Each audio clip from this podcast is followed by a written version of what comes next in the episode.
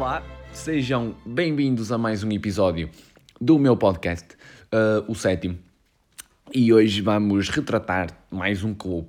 Uh, Peço-vos mais uma vez que alguma ideia, uh, alguma, alguma sugestão que me enviem, porque também quero saber a vossa opinião uh, quanto ao conteúdo, conteúdo do, do podcast e, e este, este podcast uh, especificamente foi um, um, um, tema que me demorou a surgir, uh, admito. eu não tinha ideia qualquer e, e foi assim. não digo a primeira, mas a, a primeira que me surgiu melhor, que me pareceu melhor para abordar. Um, e vou falar mais uma vez de um clube, como foi a, a basicamente e, uh, em outros podcasts, menos, uh, digamos, menos específico, menos profundo, digamos, este vai ser um podcast uh, inteiramente dedicado a abordar um clube,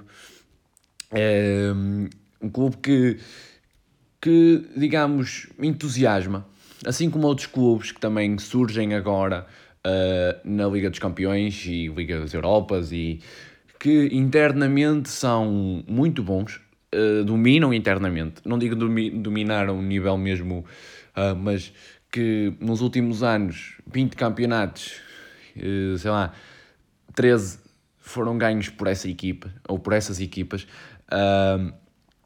e sobretudo equipas e países da Europa do Leste, onde o futebol é menos valorizado, menos menos cotado, menos apreciado, hum, também deve ter uma certa lógica. Provavelmente tem uma certa lógica, claro. Também, sobretudo a nível de, de seleções, também podemos nos guiar por aí. Uh, mas esse futebol da Europa do leste, do leste uh, entusiasma-me. Uh, não digo apaixona-me porque não, tenho, não, não tive uma paixão desde que assisto futebol, desde que vejo futebol, nunca tive Uh, mas, mas sempre, aqui há uns anos atrás, tenho vindo a aumentar o meu amor por, por esse tipo de futebol, por esse tipo de países, e sempre que posso vejo um, um vejo um, um, jogo desses países, da Europa do Leste, Sérbias, uh, Polónias, Hungrias, Ucrânias, um, porque, porque, por exemplo, um, um clube que, que eu também faço sempre referência quando falo de deste tipo de países e deste tipo de futebol é o Estrela Vermelha porque um, teve já uma tem uma história rica uma história rica um, também a nível uh, a nível internacional que já ganhou uma Champions uma ou, ou duas já não, não, não tenho a certeza uh, mas que este ano por exemplo nem foi nem foi à, à Liga dos Campeões meias finais, ficou nas meias finais do, do, do, do, apuramento, da qualificação para a Champions, e foi derrotado pelo Omónia, da um, Chipre. Omónia que nem é, um, a nível nacional, que nem é dos melhores. E, e eu guio muitas vezes, e acho fascinante esse surgimento de... Às vezes nem é o surgimento, às vezes é o, o renascer, uh, digamos, porque muitos destes clubes já têm história, e muita história, muita boa história, mas que aqui há um certo tempo atrás, eh, seja por dívidas, seja por uh, outro motivo, outro fator externo ou interno também, um, deixaram de ser aquilo que eram, digamos, a nível mundial e a nível europeu, uh, sobretudo, um, e que estão a ressurgir uh, estão a renascer e cada vez mais existem. E eu acho fascinante esse, esse nascimento ou esse renascimento de vários clubes que se mostram cada vez mais a nível europeu e batem-se com equipas mesmo de topo e que. E, mas claro que eu não tenho um apreço por todos os clubes que, da Europa do Leste e, e clubes assim que nascem e renascem para, vão nascendo renascendo para, para competições internacionais. Uh, eu, uh, o clube deste que eu vou falar hoje, por exemplo, foi um clube uh, que eu conheci recentemente e ganhei preço e comecei a seguir mais, mais atentamente e porque uh, não sei, se calhar também é por causa da minha coisa de a minha o meu fascínio se calhar de, de ver equipas pequenas uh, a bater-se contra grandes e ganhar Um, e, e se calhar vem um bocado daí. E eu, opá, sempre ganhei esse fascínio e, e acho sempre interessante e gostava de um dia um, ver isso acontecer. Sem mais demoras, uh, vou-vos apresentar o clube que eu vou debater e falar hoje aqui.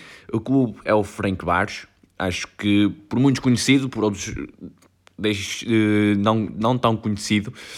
Um, o Frank Bares que este ano tem a sua primeira presença uh, na Liga dos Campeões, a primeira presença na fase grupos da Liga dos Campeões.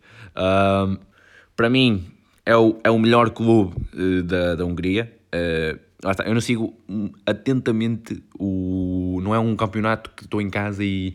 Oh, hoje joga ali o, o Puskas Académico, o MTK Budapeste.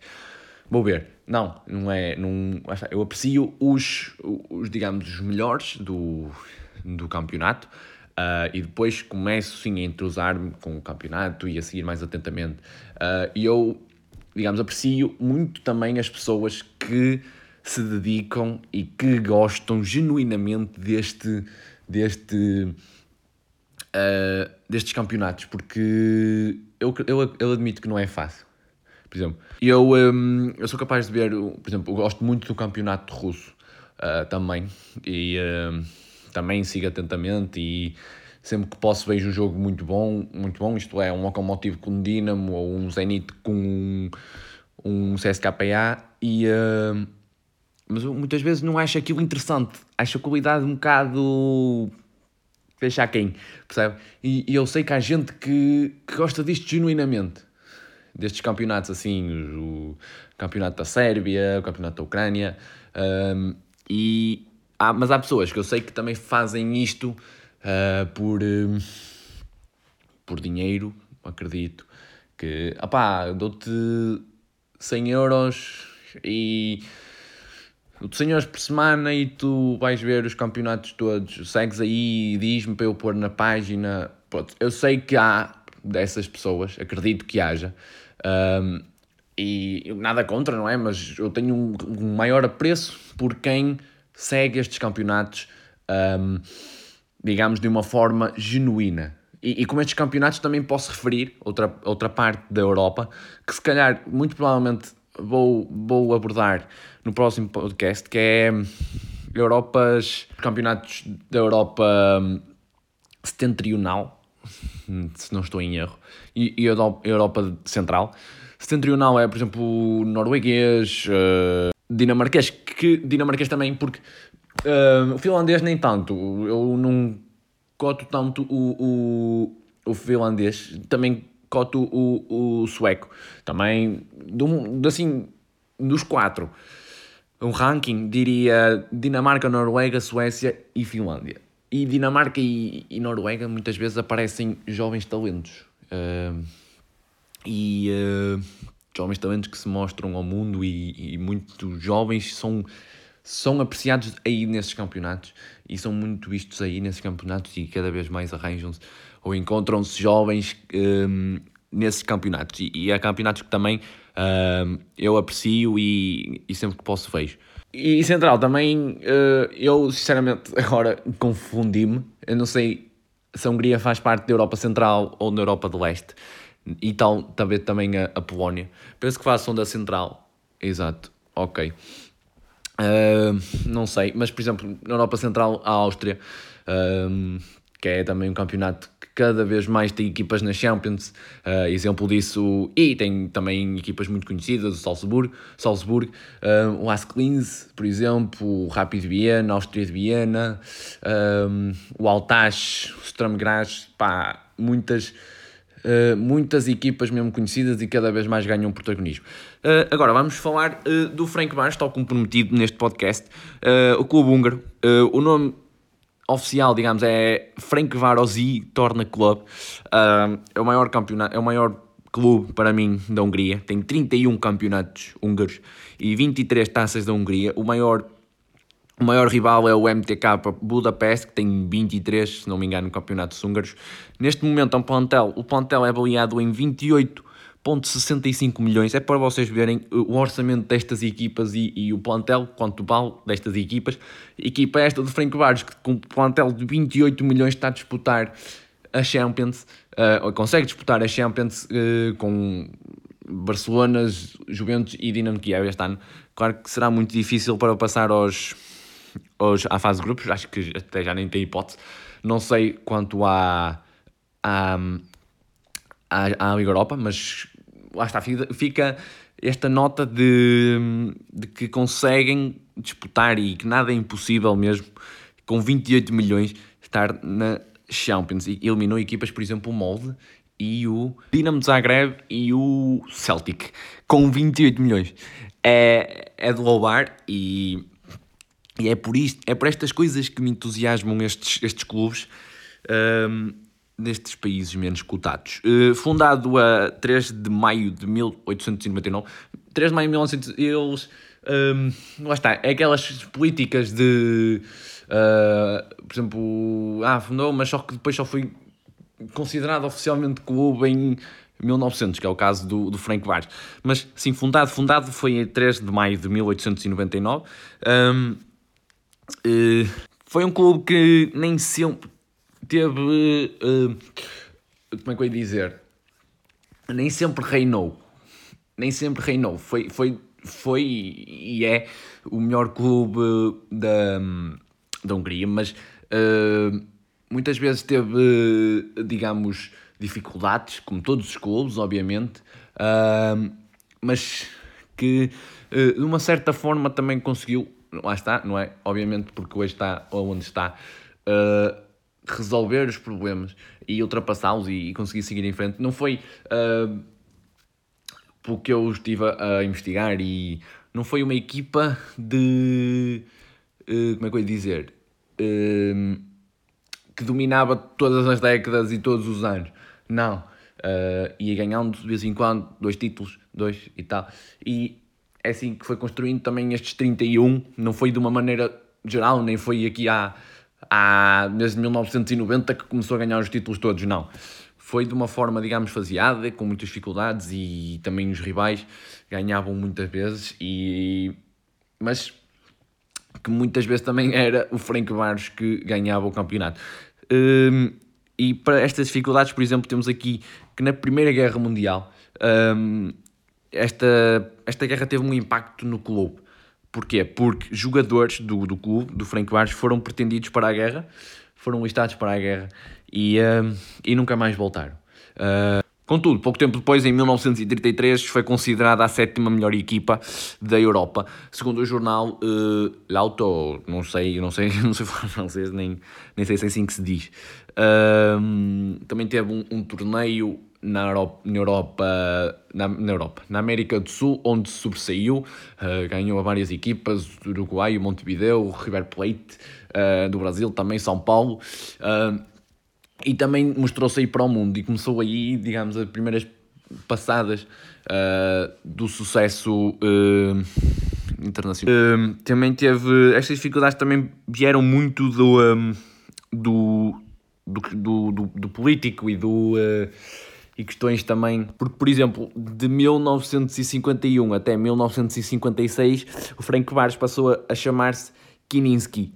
Uh, mudou o nome assim, uma década, digamos, de a pior década, muito provavelmente a pior década de, do Frank Barros, uh, a década de 1950, onde não ganhou nenhum título. É como não, não foi assim um, um autoritário durante esta esta, digamos, durante a sua existência, porque uh, lá está, como comprova, durante a década de 1950, o Frank Barros não ganhou nenhum título, uh, nenhum campeonato, ganhou uma taça, sim, mas uh, não ganhou nenhum título húngaro, nenhum campeonato húngaro. E foi uma década que também, lá está, devido à mudança de nome para Kininski, que foi um, um general húngaro, na década de. Na década não, em, mil, em 1400. Uh, uh, também as cores do, do equipamento mudaram. Uh, mas está, foi, foi uma época mesmo uh, má, muito má. a pior. Mudou de verde, nós costumamos a ver, nós estamos acostumados a ver o verde e, e, e branco no Frank Barros. Foi uma época em que o verde transformou, passou para vermelho.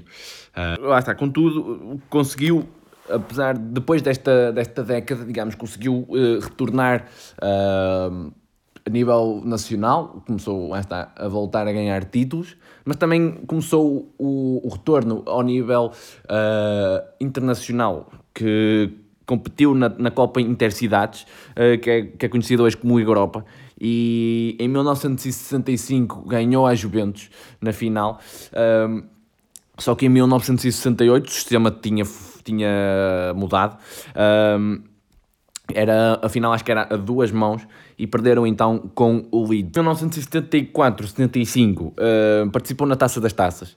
Uh, em, uh, venceu o Liverpool, uh, venceu o Estrela Vermelha de Belgrado, uh, mas na final perdeu com o, o Dinamo de Kiev por 3-0. mas lá está, começava aqui também a mostrar-se para o mundo e, e, e para vocês também verem que o futebol húngaro é muito rico em história de futebol uh, e que é um grande país em termos futebolísticos também uh, e que creio que está também a retornar a esse, a esse domínio. Uh, passámos para 1995-96, que foi um ano misto, de emoções mistas. O Frank Barros participou, ou tem a primeira participação na, na Champions, uh, na classificação, uh, mas que um, em termos financeiros uh, foi o, o, começar de um declínio brutal, que só parou, ou parou não, em que se agravou em 1900, 1900 2005 e 2006, foi quando o clube desceu de divisão, por conta dessas mesmas dívidas financeiras. três anos depois, retorna um, à, à primeira divisão da Hungria. O clube teve sempre que lidar com uma, com uma fã de bases, uma base, uma base de fãs uh, tola. Não há, não, há, não, há outro, não há outro adjetivo. Tola, maluco. Uh, só para um exemplo, o treinador deu uma entrevista uh, a dizer que, por exemplo, passo a citar, fomos ganhar 3-0 ou 3-1 a uma equipa uh, depois de estarmos reduzidos a 10 homens desde o início do jogo. Quando chegámos, o nosso autocarro foi atacado pelos adeptos. Uh, ganhámos 7-1 na primeira volta, por isso ganhar 3-0 uh, ah, ou marcar só 3 golos não era, não era suficiente para eles. É, é, é, o amor pelo clube, mas também um bocado de excesso desse amor, porque, enfim. Um, 12 anos depois, uh, ou seja, em 2016, o Franco Maros voltou a ganhar o título nacional. Em 2016 uh, ah, venceu o nono título um, e a partir daí a economia ou as finanças do clube voltaram a subir. Muito por culpa do presidente da Hungria que um, Orban, Viktor Orban, se não me engano, uh, iniciou uma forte investida no futebol húngaro para fazer, lá está, o que eu vinha a falar anteriormente, para fazer o elevado à elite outra vez uh, e sobretudo o Frank Barros também foi uma equipa que uh, beneficiou muito com isso uh, e que este ano conseguiu a primeira classificação para a fase de grupos da Liga dos Campeões. O Frank Barros voltou à elite ou tem voltado à elite do, do futebol húngaro e vencendo os títulos uh, lá está, um, voltou ao, ao, século XX, digamos, porque lá está, apesar de eu ter dito que não foi, foi se calhar o melhor século, porque 21 uh, eh, são poucas as, uh, os títulos que tem de, de, de futebol húngaro. Uh, mas, mas sim, está a voltar e, e, e, tem também, como esta época é caso disso, também feito bons, bons resultados e boas participações a nível internacional. Ah, e por enquanto também tem conseguido lidar com um, a, a base de fãs, os fãs, que tem, não, não se ouve nada, não, por isso acho que tem resolvido a questão e, e controlado também os, os ânimos. Por isso, hoje é tudo, por hoje é tudo. Uh, para a semana, como já disse, muito provavelmente se calhar vai ser o, o Midtjylland, a equipa da, da Dinamarca. E, E, uh, mas lá está. Uh, já tive pessoas, como disse no outro podcast, já tive pessoas a, a dar-me feedback e a dar sugestões. Por isso peço-vos o mesmo. Se têm algum feedback, se têm alguma sugestão uh, e que queiram vê-la aqui retratada, falem comigo, mandem mensagem e juntos trataremos disso. Ok? Espero que estejam bem, de saúde, cuidem de vocês e dos outros também. Uh, por hoje é tudo, vemo-nos para a semana. Uh, Sigam-me nas redes sociais, no Instagram, no Twitter e no YouTube. Tchau.